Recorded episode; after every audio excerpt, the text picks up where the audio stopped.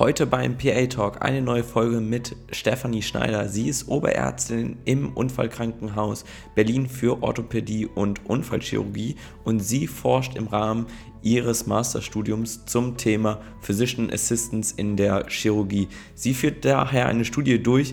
Deswegen, wenn du Physician Assistant in der Chirurgie bist, dann nimm bitte teil. Es geht unter einer Minute, also wahnsinnig schnell. Der Link ist oben in der Beschreibung. Ich wünsche dir viel Spaß mit der Folge. PA Talk, der Podcast für Physician Assistants.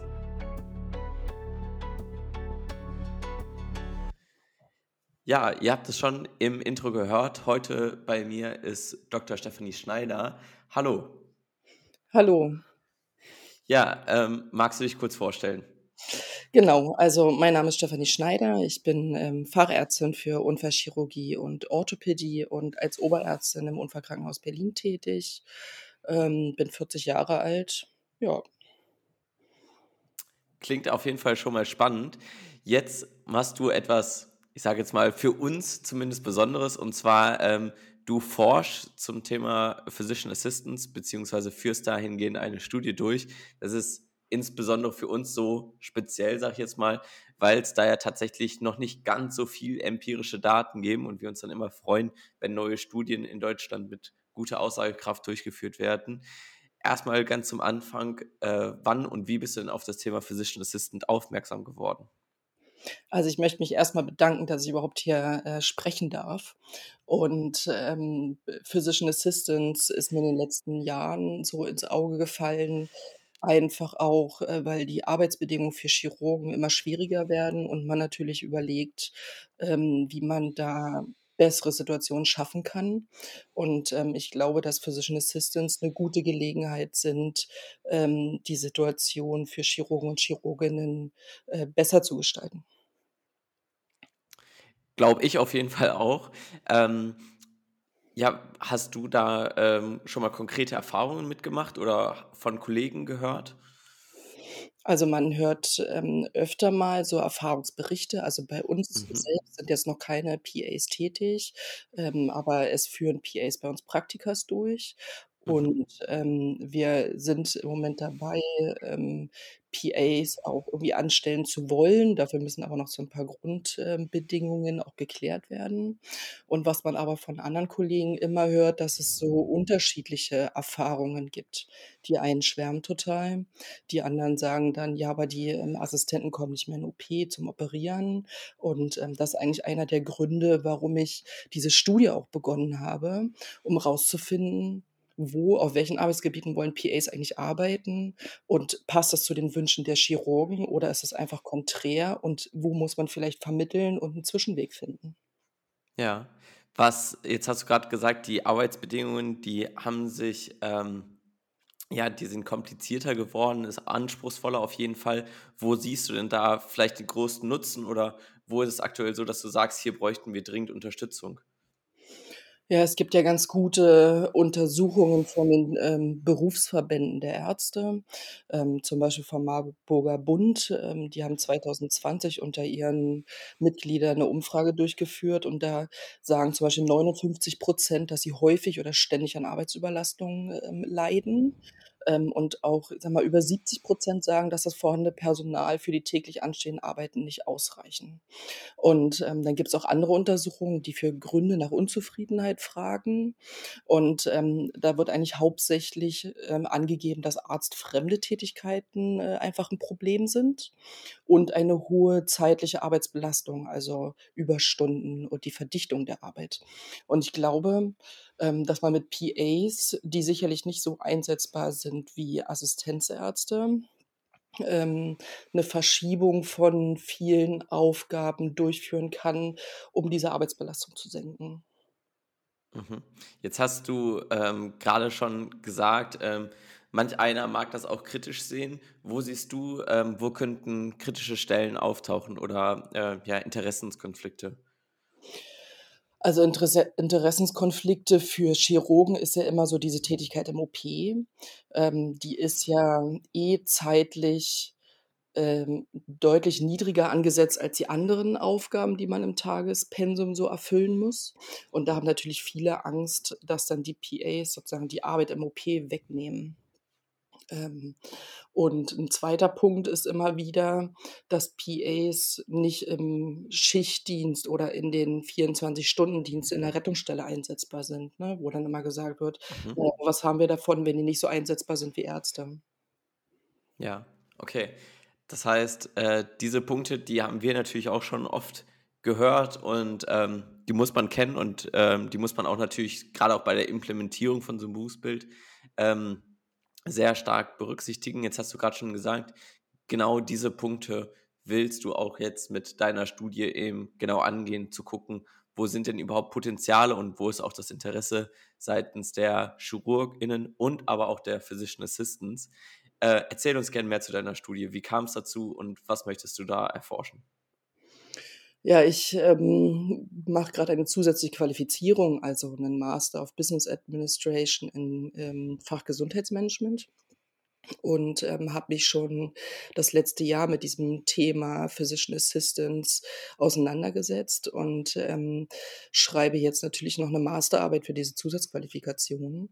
Und ähm, die Studie ist die Grundlage ähm, für meine Masterarbeit. Okay, oh, das klingt auf jeden Fall sehr spannend. Ähm, das heißt, diese Grundlage wird dann ähm, ja, für die Masterarbeit genutzt. Hast du irgendwelche Punkte schon, wo du sagst, ähm, das möchte ich gerne herausarbeiten? Also ähm, gar irgendein Ziel oder irgendwelche besonderen Punkte, die du beleuchten möchtest? Also ich möchte gerne rausfinden, wo in Deutschland PAs schon eingesetzt werden. Ähm, da gibt es eine Frage auch zu der Postleitzahl. Ähm, da geht es eigentlich nur darum, mal zu gucken, wie die Verteilung in Deutschland überhaupt ähm, aussieht.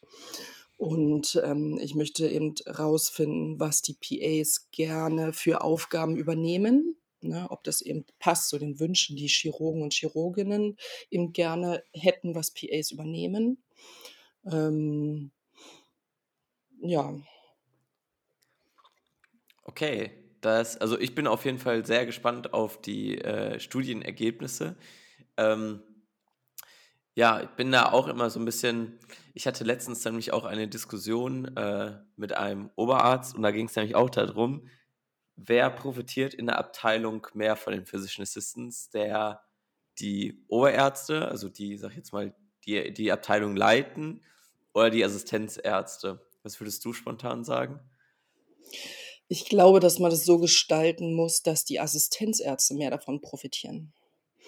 Ja. Hm, also das Aufgabenfeld für PAs ist ja sehr weit und, ähm, ich glaube, dass jede Klinik für sich, ähm, genau definieren muss, ähm, wo hätten sie gerne Unterstützung und dann auch dementsprechende PAs dafür suchen müssen. Und ähm, ich glaube, der wichtigste Punkt sind die Assistenzärzte, weil die sind die Zukunft ähm, für die Medizin in Deutschland. Und ähm, gerade die Chirurgen und Chirurginnen brauchen eine gute Ausbildung, um dieses Handwerk äh, Chirurgie erlernen zu können. Und ähm, das erfordert eben auch, dass administrative Aufgaben ähm, verringert werden. Und ähm, klar, das Operieren macht natürlich Spaß oder auch das Assistieren im OP macht Spaß. Aber ich glaube auch, dass es nicht jedem PA Spaß macht, sondern viele eben irgendwie auch so einen 9-to-5-Job äh, gerne hätten, ähm, den man natürlich mit diesen administrativen Aufgaben, Arztbriefe erstellen, Kommunikation mit Patienten, ähm, Kommunikation mit niedergelassenen Ärzten, um irgendwie die Medikation rauszufinden. Das sind ja ganz, ganz viele Aufgaben, die man am Tag immer vollbringen muss. Ähm, und ich glaube, dass PAs dort eine hervorragende Unterstützung wären, wenn der Tätigkeitsrahmen für jede Klinik ähm, gut definiert ist und man eben auch Leute findet, die das so machen wollen. Ja, da sprichst du nämlich auch was ganz Wichtiges äh, an, nämlich für jede Klinik. Und äh, da kamen wir nämlich auch in diesem Gespräch dann drauf, dass halt äh, es auch so schwierig ist, manchmal Tätigkeitsbereiche gar festzulegen oder sogar zu definieren, weil halt die Ansprüche und auch die Abteilungen, auch wenn es dieselben Abteilungen sind, äh, total individuell sind. Und teilweise braucht es dann in der Abteilung äh, viel mehr patientennahes, Ähm, also sei es jetzt auch zum Beispiel ähm, Assistieren im OP und stationäre Dinge wie halt eben Arztbriefe schreiben, Visiten etc., weil das ähm, aktuell äh, ausbaufähig ist oder weil da ein großer Bedarf ist. Und bei anderen Sachen äh, sind dann wieder ganz andere Bedürfnisse und da kamen wir im Prinzip auch drauf. Aber ist natürlich auch, wie du schon richtig sagtest, total wichtig. Und da sehe ich aber auch einen sehr, sehr großen Nutzen von Physician Assistants, dass Assistenzärzte ähm, vernünftig auch fortgebildet werden von PAs, ähm, beziehungsweise denen auch da diese Einstieg in meistens ja eine neue Abteilung, in deren Rotation ermöglicht wird, dadurch, dass er eben, ein Physician Assistant ist, der vielleicht, ich sage jetzt auch mal, ein niedrigschwelliger Ansprechpartner ist für viele Dinge, wo man sich einfach mal ein paar Tipps abholen kann. Auf jeden Fall, ne? Also, so 'n PA kann auf jeden Fall 'ne gru äh, gute Basis für so 'ne Station sein und einfach ein, ähm, Ansprechpartner, der immer da ist, ne? Das ist ja bei Chirurgen und Chirurginnen so, dass sie zwischen OP, Sprechstunde, Station hin und her rennen. Und, ähm, Physician Assistants, äh, kann man natürlich auch so einsetzen, dass sie einfach auf der Station da sind und für jeden ansprechbar sind, sowohl für junge Kollegen, die eben das mit der Stationsarbeit auch lernen müssen, als auch für die Pflegekräfte, dass, ähm, einfach 'n Ansprechpartner da ist. Ja, definitiv. Also, so sehe ich's auch, ähm, und so ist meine Erfahrung in der Realität genauso. Ich arbeite in der Notaufnahme und da ist es auch so, dass viele, äh, Kollegen zu uns kommen, grade, ähm, in der ganz frühen Zeit der Facharztausbildung und wo sie noch nicht sehr viel Erfahrung haben, wo viele echt auch Handling-Dinge noch nicht gut sei es jetzt Nähen oder Sonographie. Und da ist es immer auch bei solchen Dingen sehr gut 'n Ansprechpartner zu haben, der jetzt gleich nicht vielleicht der Chefarzt ist und, äh, man noch paar Dinge erfragen kann und sei es auch einfach nur: „Hm, wie macht ihr das denn jetzt hier bei euch in der Abteilung am besten? Äh, wie löst ihr dieses Problem?“ Und das, ähm, ist für alle Beteiligten sehr angenehm, da auch ich zum Beispiel auch immer das Feedback bekomme aus der Pflege. Es ist jetzt sehr gut, da jetzt nicht vielleicht den Kollegen, der jetzt grade unter Stress ist oder so, zu fragen, wie's denn da jetzt weitergeht, sondern dann noch mal den PA zu fragen, der da doch schon bisschen was länger in der Abteilung ist. Und sicherlich auch 'n Bindeglied darstellt, ne? Probleme, die man nicht selber klären kann, kann man dann an den Arzt oder an die Ärztin auch herantragen. Auf jeden Fall. Also, das sehe ich wirklich auch als ein ja, eine Kernkompetenz wirklich schon, ähm, auch wenn man sie auf dem Papier, äh, manchmal gar nicht so ganz rüberbringt. Ja. Ja, wir hatten grade jetzt schon über deine Studie gesprochen. Ähm, noch ganz kurz, wie lang läuft die Studie und ja, was, äh, also, Ziel hast du grad schon gesagt, Erkenntnisse zum einen von PAs, aber du führst das ja auch für Ärztinnen durch, also ChirurgInnen befragst du auch. Was möchtest du da herausfinden? Genau, also die Studie läuft noch ungefähr, ähm, 4 Wochen und, ähm, ich möchte eben einmal die Verteilung der PAs in Deutschland untersuchen und, ähm, welche also aus welchem Beruf die PAs auch kommen, ne? Das ist ja auch ganz spannend, aus welchen Berufsbildern und, äh, was der Grund für den sozusagen Wechsel, ähm, in dieses PA-Studium dann ist. Ähm, aber eben auch gucken, ähm, wie weit also welche Aufgabengebiete sie gerne übernehmen wollen, woran sie eben Spaß haben, ähm, und welche Aufgabengebiete sie auch im Moment machen, ne? Also, passt das zusammen, ist so die erste der erste Punkt, der mich interessiert. Und es gibt 'n zweiten Fragebogen für Chirurgen und Chirurginnen. Und da, ähm, ist eine Frage zum Beispiel, ob überhaupt PAs schon beschäftigt werden, ähm, oder ob man sich wünscht, PAs zu beschäftigen. Und dann eben auch nach dem Tätigkeitsfeld für PAs, ähm, frage ich in diesem, äh, Bogen, ähm, also welche Aufgaben möchten die Chirurgen und Chirurginnen gerne von PAs übernommen haben? Und, ähm, was mich ehrlich gesagt auch 'n bisschen interessiert und, äh, was Teil beider Fragebögen ist, ähm, ist eine Frage, inwieweit die Arbeit der Assistenzärzte beeinflusst wird. Also, werden sie in unterschiedlichen Bereichen unterstützt, ähm, und wie ist der Einfluss auf die chirurgische Weiterbildung? Ähm, und am Ende möchte ich natürlich gucken, ähm, sehen die PAs und die Chirurgen den Einfluss auf die chirurgische Weiterbildung zum Beispiel ähnlich? Oder, ähm, gibt's da unterschiedliche Gedanken zu? Und, ähm, was mich eben auch wirklich interessiert, ist, äh, die Einsatzgebiete der PAs. Passen die Wünsche der PAs zu den Wünschen der Chirurgen? Ähm, und ist das, was man eben immer so hört, wenn man mit Kollegen spricht, ähm, eigentlich unbegründet, ne? Also, denken eigentlich alle das Gleiche und man macht das irgendwie nur nicht, weil also, ich kenne ehrlich gesagt nicht so viele chirurgische Abteilungen, die mit PAs schon arbeiten. Und ich glaube aber, dass das ein guter Weg ist, um unser Fach und um diese Weiterbildung, äh, für Chirurgen und Chirurginnen einfach besser zu gestalten.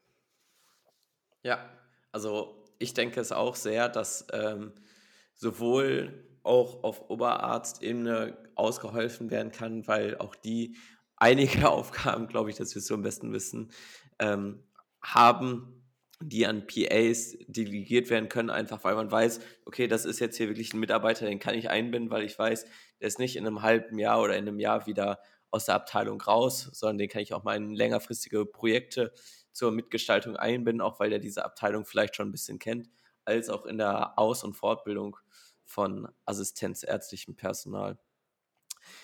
Ja, ähm, wir haben schon ganz viel über deine Studie gesprochen. Ich bin auf jeden Fall sehr gespannt.